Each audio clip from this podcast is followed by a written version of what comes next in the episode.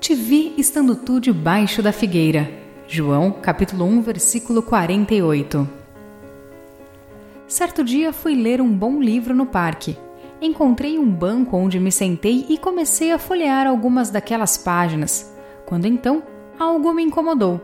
O sol brilhava exatamente diante de mim, a ponto de atrapalhar a minha leitura. Tentei ignorá-lo, mas estava tão forte que não aguentei. Levantei-me e rapidamente fui em busca de uma sombra para me proteger. Não precisei caminhar muito e logo encontrei um banquinho debaixo de lindas e grandes árvores. É aqui, eu pensei. Sentei-me e voltei a fazer minha leitura. Estava ali e o Senhor me disse suavemente: Estou te vendo. Há um homem chamado Natanael que passou por uma experiência semelhante. Ele saiu de sua casa em um dia comum não sei se era de seu costume sentar debaixo daquela figueira ou se simplesmente estava cansado e resolveu parar para descansar. Porém, seguramente ele não sabia que alguém o havia visto. Ele jamais imaginaria que os olhos de Jesus estariam sobre si. Em um simples dia, debaixo de uma figueira, Cristo o viu e o chamou para andar com ele.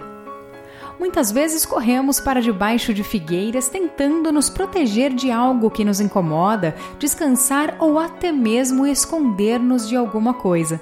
Estamos ali no nosso refúgio angustiados, preocupados, feridos ou machucados. Pensamos que ninguém nos verá. Achamos que somos simplesmente mais alguém à procura de uma sombra. Mas não, o Senhor nos vê mesmo quando estamos debaixo de nossas árvores de pecados, de medos, inconstâncias, incertezas ou incredulidades. Não importa qual seja a nossa árvore, Ele nos vê. O Senhor viu Moisés escondido em Midian, viu Jonas no fundo do navio, encontrou Davi atrás das malhadas, viu Zaqueu em cima de uma árvore e vê você e a mim onde é que estejamos. Quando pensamos que Deus já não se importa conosco, que nos esqueceu ou que não nos observa mais devido ao tamanho da árvore que nos esconde, é então que estamos enganados, pois Ele nos olha e nos chama para estar perto dele.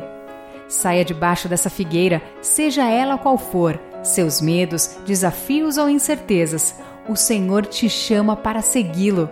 Assim como Natanael conheceu Jesus de perto, nós também podemos. Você não é apenas mais um em busca de respostas, e sim alguém especial e visto onde está e como está.